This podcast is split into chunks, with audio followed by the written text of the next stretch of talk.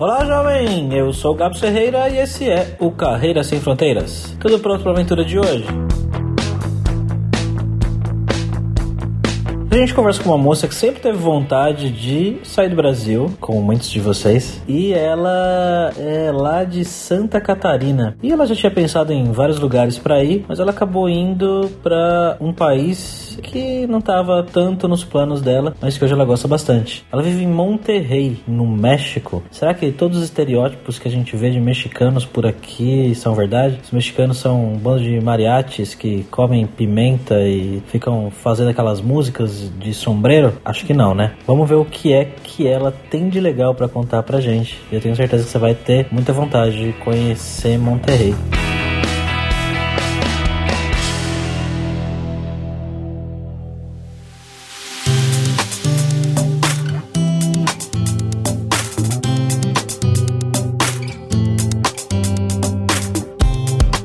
E para essa nossa primeira vez no México, estamos sempre aqui com ele, o nosso viajante poliglota Fabrício Carraro. E aí, Fabrício, como é que tá, cara? Tudo ótimo, mas eu acho que teria sido melhor ver o filme do Pelé. Pegou, pegou? Sim, demorei alguns segundos, mas peguei.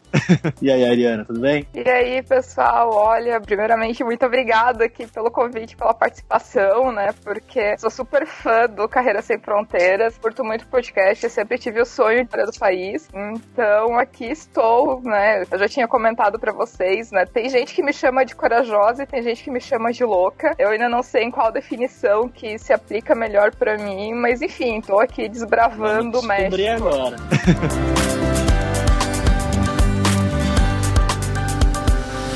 Bom, galera, como sempre, só o nosso jabazinho inicial aqui que o podcast Carreira Sem Fronteiras é oferecido pela Alura Língua, cursos online de idiomas, que eu, Fabrício Carraro, ajudei a desenvolver com métodos que eu utilizei e utilizo para aprender idiomas como francês, italiano, russo, polonês, grego, alemão e assim por diante. E lembre-se que o ouvinte do Carreira Sem Fronteiras tem 10% de desconto em todos os planos, para você estudar todos os níveis de inglês e espanhol com a gente pelo mesmo valor. Então vai lá em aluralingua.com.br e comece a estudar com a gente gente hoje mesmo.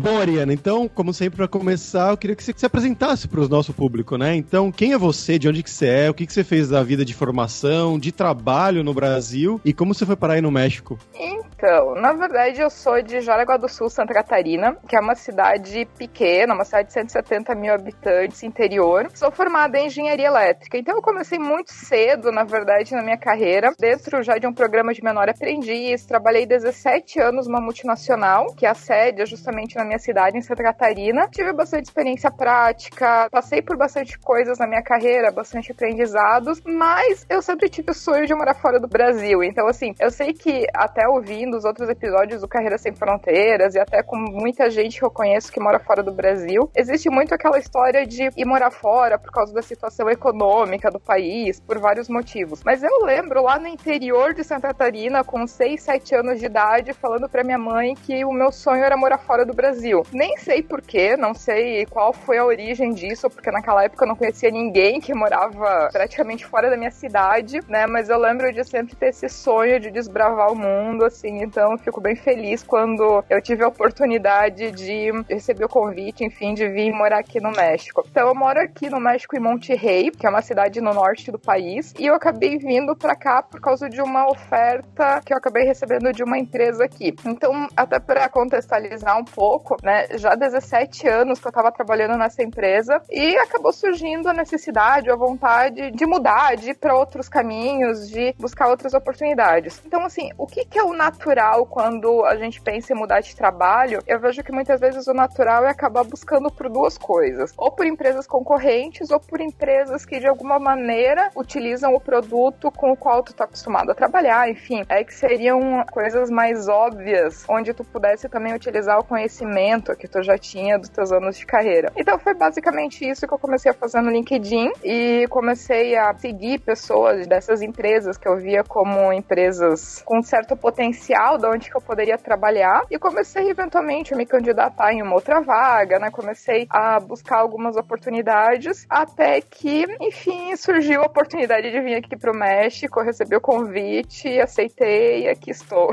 Olha, uma coisa que você falou aí que eu me identifico muito, que eu acho que quem tem vontade de ir para fora, bem para fora também, ou só tem vontade de trabalhar numa empresa específica ou num cargo específico, né, tem algum sonho que almeja, é seguir as pessoas que estão fazendo isso, ver o que elas estão fazendo, ver o que elas falam, né? Eu acho que isso faz todo sentido. Isso te ajudou bastante, aparentemente. É, e também uma coisa assim que eu sempre falo é um pouco de cara de pau, né? Como que eu recebi o convite de vir para cá? Seguindo algumas pessoas, enfim, de outras empresas no LinkedIn, eu vi um post da atual CEO da empresa que eu trabalho aqui, publicando de algumas vagas que eles estavam precisando de pessoas para os Estados Unidos e para o México, né? Mas no início, eu até pensando nos Estados Unidos e tal, eu mandei uma mensagem, em vez de eu procurar me candidatar, eu mandei direto uma mensagem pelo LinkedIn para ela, né? Falando, ah, você precisa de alguém com experiência nessa área, né? Eu tenho interesse de morar fora do Brasil. Assim, cara de pau total. Daí a gente começou a conversar e ela passou o e-mail pessoal dela de trabalho, né? Mas o e-mail direto dela e pediu pra mandar o meu currículo pra ela. E mandei, na maior cara de pau também. E uns dois meses depois eu recebi um e-mail com várias entrevistas marcadas, enfim. E daí começou o processo que resultou no convite pra vir pro México. Então o negócio foi meio engraçado porque o início, né? Eu tava pensando nos Estados Unidos, né? Mas acabei recebendo a proposta aqui pro México e foi aquela situação assim de: olha, a gente tá pensando e gostaria de convidar para ir morar em Monte Rey, né? Trabalhar na nossa fábrica em Monte Rey. E daí eu fui pro Google, né? Monte Rey, México, onde é que fica, como é que é, o que que faz,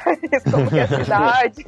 então foi assim, uma decisão totalmente às cegas, assim, mas que hoje eu vejo que valeu super a pena, a cidade é super bonita, então não foi uma má decisão, mas foi realmente assim na cara e na coragem. Isso aí que você disse sobre ser cara de pau também é algo que eu não sei, não vejo nem como cara de pau. Acho que tem que fazer isso aí mesmo que você fez. Manda mensagem pra pessoa, o máximo que vai acontecer é ela não responder. E eu conheço casos de pessoas que fizeram algo parecido com o que você fez e conseguiram trabalhar nos lugares que elas querem, porque eu acho que só você demonstrar que você tem essa vontade, né, que você tá disposto a falar diretamente com a pessoa, faz toda a diferença. Eu tenho um caso bem próximo disso aqui na empresa, que o Alberto, que grava outro podcast comigo, o Ipsos.tech, ele veio trabalhar na Kaelon porque ele gostava da empresa e um dia ele mandou um e-mail pro Paulo falando: Quero trabalhar aí, gosto muito aí. E o Paulo falou: Vem. Ele veio de Salvador para São Paulo e tá aqui há 10 anos. Bacana, bacana a história. E também, claro, ter a sua página do LinkedIn atualizada, se você for usar o LinkedIn para isso, ou mostrar alguma coisa que demonstre, né, a sua experiência, seja lá o que for.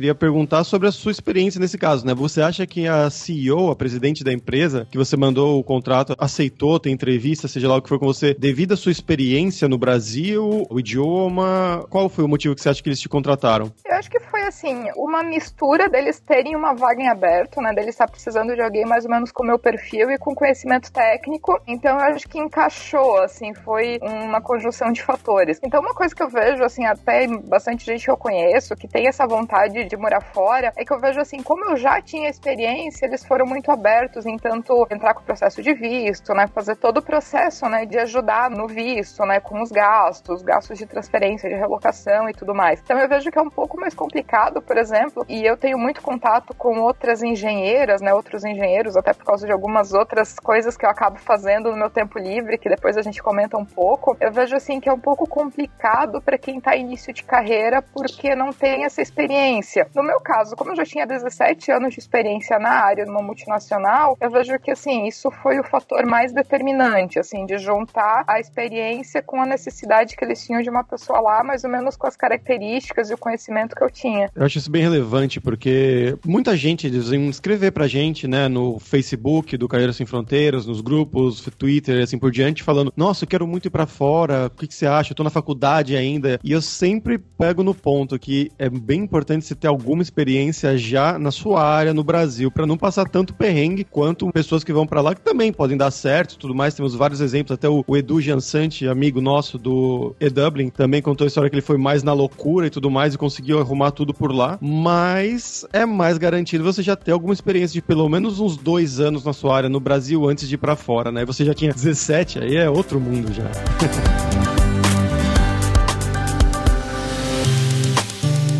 E Ariana, você falou que você tá aí há oito meses, né? Isso. Como é que tá sendo conhecer a cidade, os lugares, o país e o estilo de vida? Foi um choque muito grande ou é parecido de alguma forma é. com onde você morava? Na verdade, eu acho muito engraçado que quando eu comecei a comentar até pros conhecidos de que eu ia me mudar pro México, foi muito assim, qual que é a percepção dos brasileiros sobre o México? Então vinha aquela imagem de deserto, cactos, que tu anda uhum. na rua com os mariachis uhum. te seguindo, né? Sim. Que tu tá morrendo de sede, agarrada no cactus no meio do deserto, né? Então, é mais ou menos assim como a gente pensar no Brasil e pensar na floresta amazônica, pensar é, Samba. que tu mora ou na floresta, ou tu mora na favela, ou tu passa a tua vida sambando, assim. Então pega mais ou é. menos os mesmos estereótipos, né? Até para contextualizar, né? Um dos motivos até que eu vim para cá mesmo sem conhecer a cidade, mas eu já vim um pouco mais segura. Em 2017, pela empresa que eu trabalhava, eu fiquei sete meses alocada nos Estados Unidos. Então, eu já conhecia um pouco como era viver nos Estados Unidos. E Monterrey é considerada a cidade mais americana do México, então ela fica naquele meio termo. Ela é uma cidade que ela quer ser Estados Unidos, mas não consegue. Então, ela fica ali, ela não é México, mas ela não é Estados Unidos. Então, a maneira de que a cidade é organizada, por exemplo, todas as lojas e restaurantes que tu encontra nos Estados Unidos, tem aqui Monterrey também. Na medida, assim, nas devidas proporções, ela é uma cidade americana. Eu já sabia mais ou menos o que me esperava. Outro ponto é que, assim, a região metropolitana de Monterrey é a terceira maior região metropolitana do México, né? Só atrás de Cidade do México e Guadalajara, mas é a segunda maior economia do México. Então, basicamente, é uma região metropolitana de 4 milhões de habitantes, extremamente industrial. Várias das grandes empresas mexicanas, que hoje são empresas a nível global, surgiram aqui em Monterrey. Tem sedes de várias empresas do mundo todo que querem fazer negócios com os Estados Unidos ou com a América Latina. Tem sede aqui e é uma cidade muito rica. É uma cidade que ela tá tanto nos rankings, por exemplo, de melhor qualidade de vida dentro das grandes cidades da América Latina, entre as maiores rendas per capita dentro das cidades da América Latina. Então é uma cidade muito desenvolvida. Outra curiosidade também é que Monterrey ela é cercada por montanhas e são cadeias de montanhas assim gigantes, assim. Então é conhecida também como a cidade das montanhas. Então Monterrey é uma cidade muito bonita e ela foge um pouco do que a gente pensa no México ali justamente da questão dos cactos, mariachis e aquela coisa toda. Então é uma cidade muito rica e muito industrial, assim. Então eu acho que eu vim para cá com uma certa segurança porque eu já tinha uma noção assim do que, que me esperava e que eu não ia estar numa cidade talvez de interior do México. A gente sabe que existe o problema dos cartéis, né? A gente sabe que existe algumas cidades de fronteira no México que são perigosas, como no Brasil também, né? Tem cidades de fronteira que eu particularmente eu não iria porque eu considero perigosas, né? E aqui em Monterrey não, assim, é uma cidade super tranquila, é uma cidade que eu tenho segurança, por exemplo, de andar na rua e no mercado a pé, né? Mesmo morando sozinha, assim, eu tenho segurança de perto de casa eu tenho Starbucks, eu quero ir a pé, eu posso ir tranquilamente. Não é o que todos os brasileiros de maneira geral pensam do México.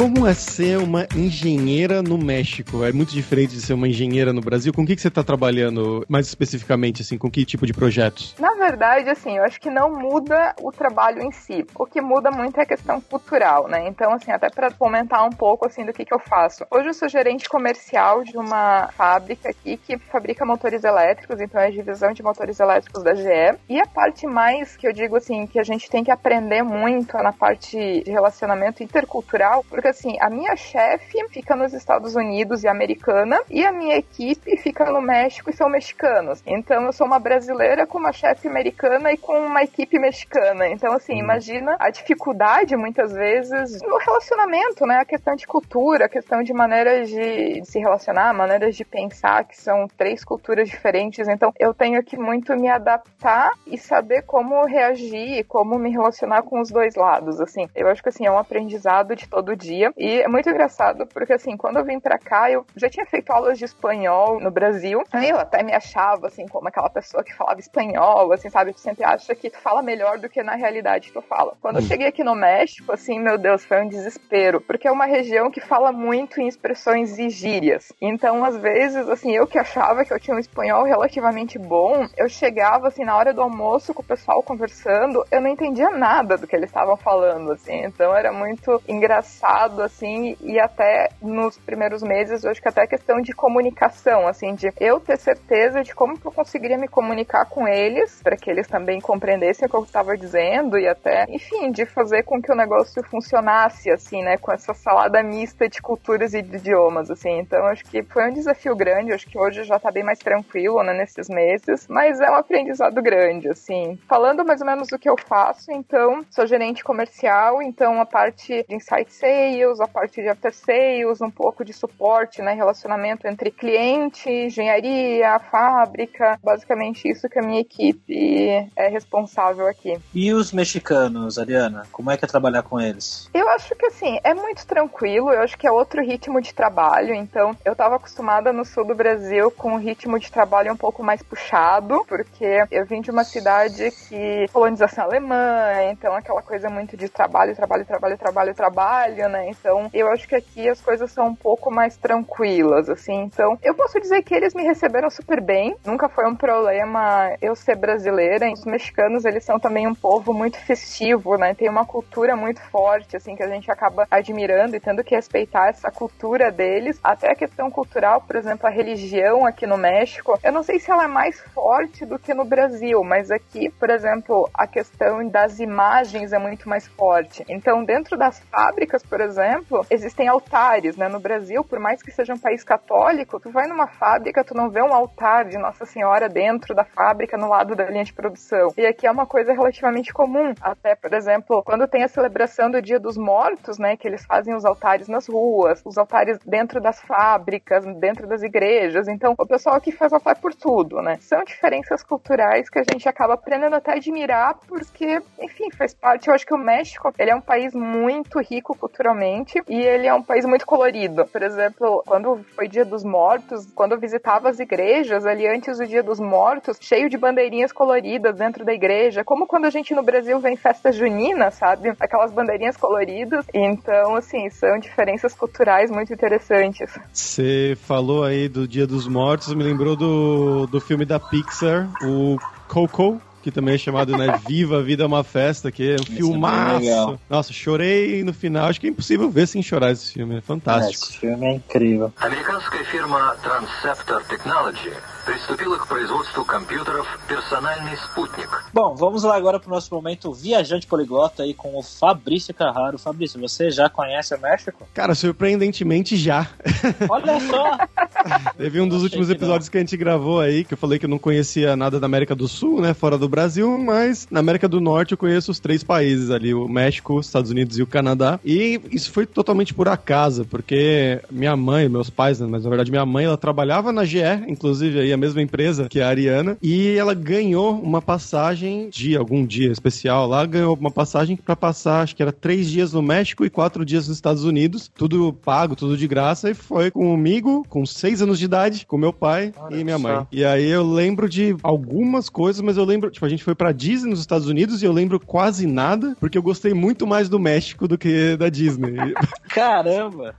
que a gente foi para aquela área mais bonita, né, mais turística também, que é de Cancún e também a área das ruínas maias ali de Tulum e Chichen Itza, que é uma das dicas culturais, né? O povo maia, junto com os astecas, eles moravam lá no México, né? Antes das colonizações e tudo mais. E tem as cidades que você pode ver ainda as muralhas, você pode ver ainda as pirâmides lá em Chichen Itza. Tinha a cidade de praia deles, que era Tulum, ou uma das cidades de praia deles, que o povo maia ia lá também curtir, porque ninguém é de ferro, né? Eu amei, fiquei apaixonado e é um lugar que eu quero muito voltar. Mesmo com seis anos, eu tenho memórias claras até hoje, muito mais do que da Disney, porque eu gostava realmente muito, muito mesmo. E de música a gente pode falar da banda Maná, que ficou famosa no Brasil também, acho que uns 10 anos atrás, 15 anos atrás também. E eles ainda estão na nativa aí, então não sei se ainda tá muito grande aí no México, Ariana, mas eu lembro de ouvido bastante do Maná, além, é claro, de Chaves e tudo mais. A cultura mexicana é bem grande no Brasil, né? Olha, de música, o que eu escuto aqui o tempo todo é ragaton, então fora disso, eu acho que eu não tenho muita recomendação de música pra dar, não. Você já foi lá pra esse lugar dos maias e tudo mais? Não, tô indo em janeiro pra lá. Tô tentando desbravar o México o máximo que eu posso, né? Então, em janeiro eu tô indo pra lá, Cancún, Tulum, Chichen Itza, vamos conhecer essa partezinha do México também. Só por curiosidade, eu tava vendo sobre Monterrey aqui na Wikipédia. Ela tem algumas cidades irmãs no mundo, né? Como todas as cidades. E a cidade irmã dela na Espanha é Barcelona. E no Brasil é Rio de Janeiro e Belo Horizonte. Fica a curiosidade. Duas indicações, assim, que eu recomendo para quem quiser conhecer um pouquinho de cultura mexicana. Na Netflix tem o filme Roma, que ganhou o Oscar. Primeiro filme mexicano que ganhou o Oscar de melhor filme estrangeiro, agora em 2019. Conta a história de. É um filme incrível, é um filme pesado, né? Drama, mas conta a história de uma empregada doméstica na década de 70, na cidade do México.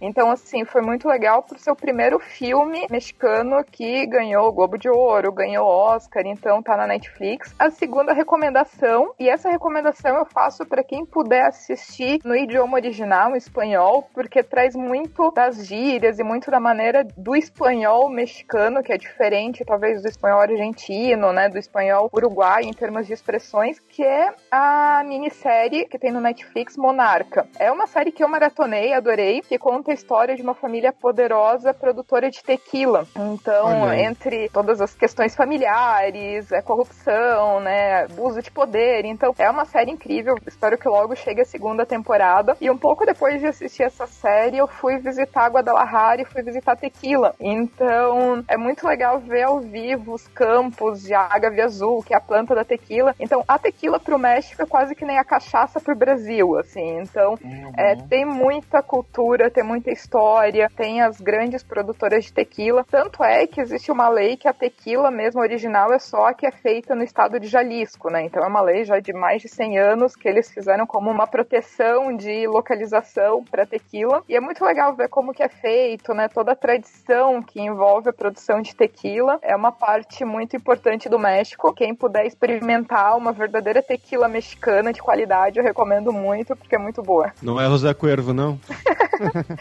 é, são várias, é porque assim, até fazendo associação com a cachaça, existe a tequila, a cachaça, que ela tu toma, que é a mais barata, é já depois que ela tá pronta, né? E depois existe as reposadas, né? Que são as envelhecidas. Então tem as que são envelhecidas pouco tempo, mais tempo, e as envelhecidas 20, 30 anos, né? Então, quanto maior o tempo de envelhecimento, mais cara e melhor a qualidade da tequila. Tirando a planta, que a cachaça e a tequila vêm de plantas diferentes, mas o princípio ele é muito similar. Então, é visitar, por exemplo, tanto a José Cuervo, a Casa Salsa, tem várias marcas de tequilas muito tradicionais da cidade de tequila, né? Então, indo para as tequilas de mais qualidade, assim, são tequilas um pouco mais caras, mas são tequilas muito boas. A vantagem é que a tequila aqui no México ela é mais barata, então o mesmo de uma garrafa de tequila boa aqui vai ser mais barata do que uma garrafa de tequila boa no Brasil.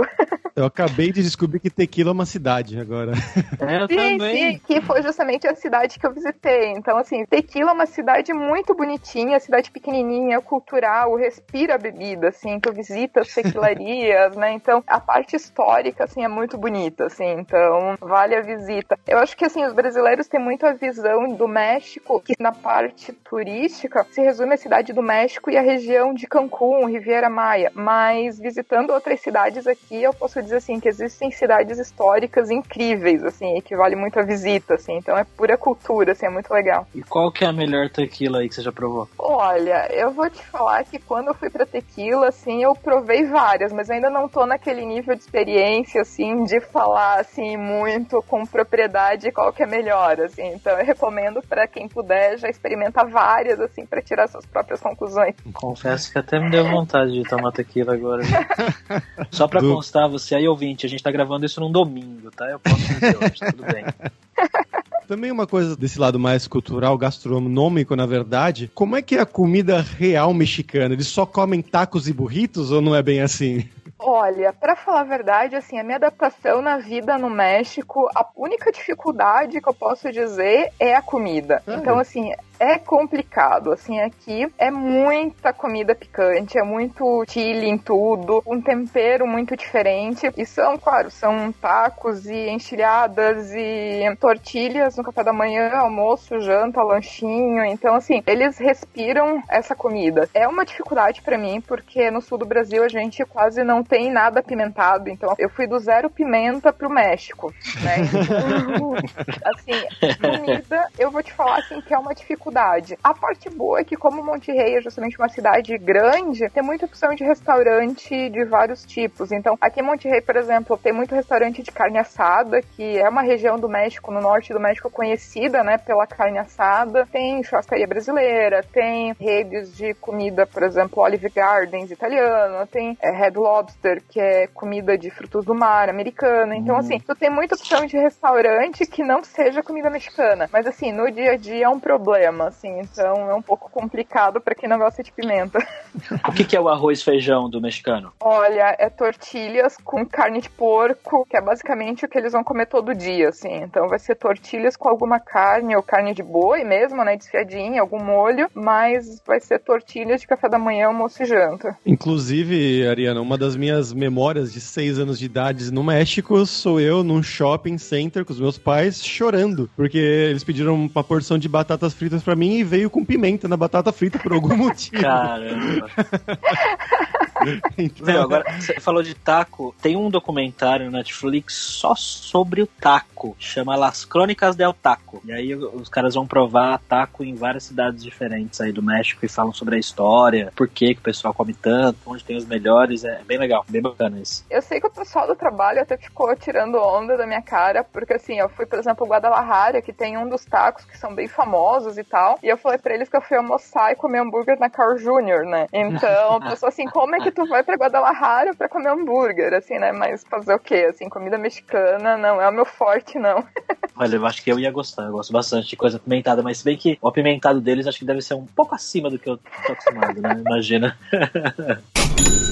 Ariana, vamos falar sobre dinheiro agora. Bom, você é uma pessoa que tinha aí 17 anos de experiência no Brasil. Imagino que você devia ter uma carreira relativamente consolidada, um salário razoável, imagina, né? Como é que foi essa transição indo do Brasil aí pro México? Viver aí, ganhando na moeda daí? Você ganha mais, você ganha menos? A qualidade de vida com que você ganha? Conta pra gente. Olha, eu ganho mais do que eu ganhava no Brasil, né? Então, assim, não absurdamente mais, mas eu ganho mais. Qualidade de vida muito similar com a qualidade de vida que eu tinha no Brasil. É muito tranquilo aqui, então, enfim, eu consigo viver bem aqui no México. Eu acho que, assim, muita gente, quando pensa também em morar fora, eu acho que tem que levar em conta como que é também o custo de vida num determinado lugar. Então, por exemplo, no sul do México, o custo de vida é mais barato, mas também os salários são mais baixos. E aqui no norte do México tem um custo de vida mais alto e os salários também acabam acompanhando esse custo de vida. O meu gasto mensal, por exemplo, que eu gasto aqui com o que eu gastava no Brasil é praticamente equivalente. Então, fazendo uma conversão direta, é mais ou menos o que eu gasto aqui, assim. Mas é uma cidade com custo de vida caro. Então, para alguém vir na loucura, eu acho um pouco complicado, porque assim, tem que ter um dinheirinho de reserva para conseguir pagar um aluguel, né, para conseguir se virar por uns meses até conseguir um trabalho, conseguir uma empresa que patrocine o processo de visto e tudo mais. Mas enfim, eu acho que dinheiro ou qualidade de vida aqui é muito similar, ou em alguns pontos eu diria que até melhor do que no Brasil, porque no Brasil eu morava numa cidade pequena, então que tinha menos opções também de coisas para fazer, por ser uma cidade pequena. E aqui, por ser uma cidade grande, eu acabo tendo muito mais opções de shows, mais opções de restaurantes, de coisas para fazer do que eu tinha no Brasil. Então, nesse ponto, eu acho que foi até uma coisa que hoje é melhor, assim, do que eu tinha no Brasil. E nesse tempo aí, que nem é tanto, você já conseguiu fazer amigos mexicanos, amigos locais? Conheci vários mexicanos,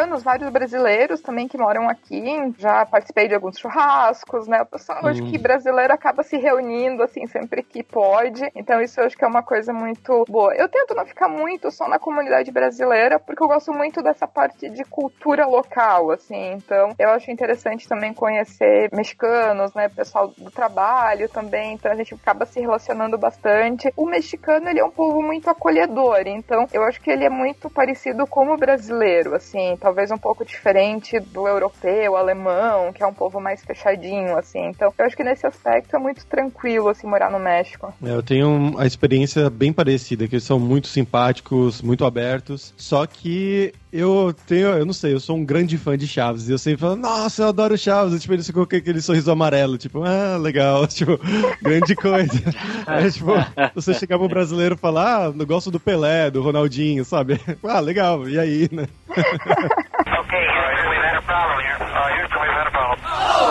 Bom, Ariana, então pra gente concluir aqui, agora é hora do perrengue, que eu queria que você contasse as histórias engraçadas que você já passou aí no México. Olha, eu acho assim, perrengue é uma coisa que todo mundo que vai morar fora do Brasil vai passar mais cedo ou mais tarde. Então, assim, eu lembro que quando eu vim pra cá no início, assim, foi um negócio meio engraçado quando eu fui abrir conta no banco. Porque eu tinha o visto de trabalho, eu tinha passaporte, e começou a minha peregrinação, assim. Banco aqui no México é um negócio absurdamente ruim, assim. O pessoal reclama de banco no Brasil é porque não conhece banco aqui. E eu comecei a peregrinação de abrir conta no México e eu chegava na agência e a dificuldade foi porque, assim, eu estrangeira, eles me pediam o visto, o passaporte e um documento mexicano, né? E eu assim, meu Deus do céu, criatura, mas eu sou brasileira, eu te mostro todos os documentos brasileiros que eu tenho, mas eu não tenho documento mexicano. Se eu fosse uma mexicana, eu teria um documento mexicano. Mas não, é a regra do banco, a regra do banco tem que ter um documento mexicano e fui em mais agências, né? Porque aqui no México é um negócio muito engraçado, assim, não acredite na primeira resposta. Mude de agência ou vá em outro lugar, que pode ser que a tua resposta seja outra. Tentei outra agência, não, a mesma coisa, precisa do documento mexicano. E daí, comentaram, não, tenta fazer a carteira de motorista, né? Lá fui eu na minha peregrinação da carteira de motorista. Só que o mais engraçado é que, assim, para fazer a carteira de motorista, tu tem que ir em dois lugares, e um lugar que é como a polícia, tu tem que fazer como as provas práticas, baliza e tal, só que tu tem que ir com o teu carro. Basicamente, tu tem que ir dirigindo para fazer a tua carteira de motorista aqui. Então,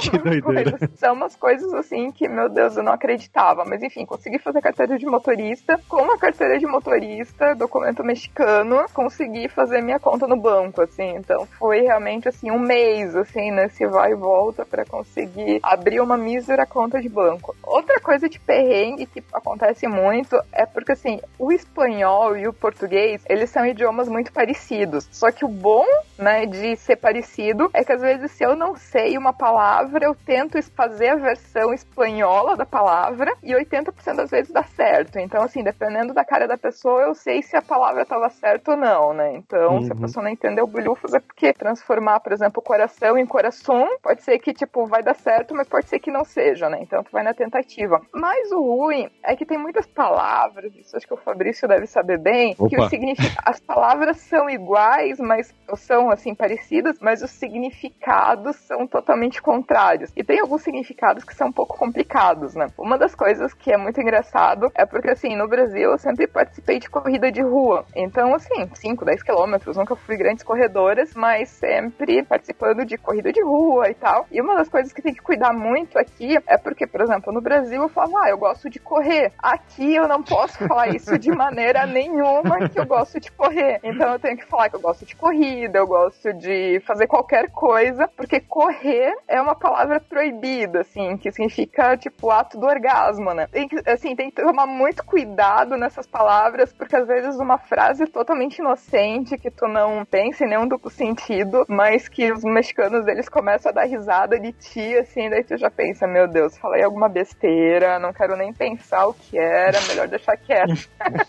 Você me fez lembrar uma história que a gente fez aqui no, no Carreira Sem Fronteiras mesmo. O querido Sandro Fernandes, que a gente entrevistou lá, que morou na Rússia, ele falou algo parecido, que ele morava em Madrid, se não me engano, e tava com um amigo numa festa de família, da família do amigo, e eles tinham que correr pra pegar um trem. Ele, vamos, nós temos que correr. E aí a família olhando pra ele assim, tipo, oi?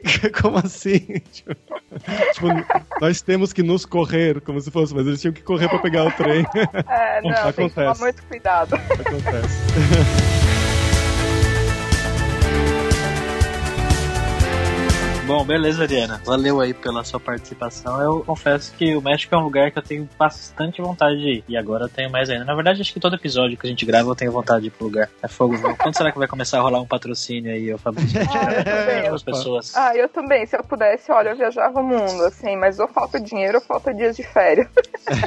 Você quer fazer algum jabá, Ariana? ah, eu quero do podcast, eu posso. Pepe? Você é podcaster, né, Ariana? Conta pra gente aí um pouquinho mais. Então, na verdade, eu tenho um podcast, o Mulheres da Engenharia. Já são 60 episódios publicados. E cada episódio, na verdade, eu trago alguma engenheira pra gente conversar, falar de algum assunto técnico, carreira. Até pra gente quebrar um pouco esse estereótipo de mulher em área técnica, mulher na engenharia, né? Que muitas vezes, assim, é visto como uma carreira muito masculina. Então, quem tiver interesse de conhecer um pouco mais do podcast, procura no iTunes, no Spotify, Mulheres da Engenharia, ou segue lá no Instagram, né? Mulheres da Engenharia também, e tá super convidado para escutar os episódios. Se tiver alguma engenheira também pra indicar para participar do episódio, manda uma mensagem. Fico super feliz, assim, com as mensagens e indicações do pessoal. Ah, bacana. Vai estar os links aqui na descrição do episódio, como sempre.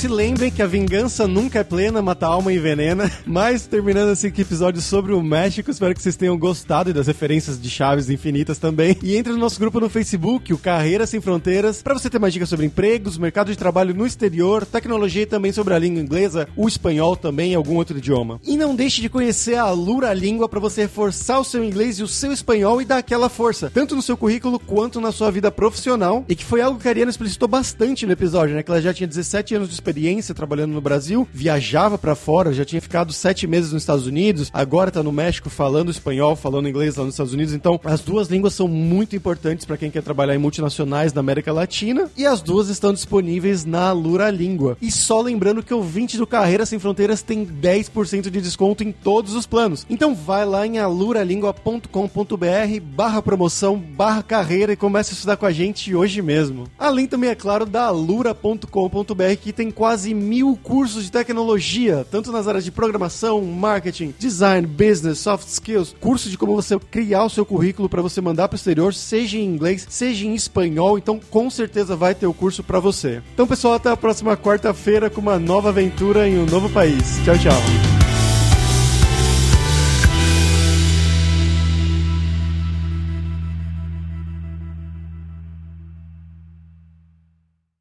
Este podcast foi editado por Radiofobia, podcast e multimídia.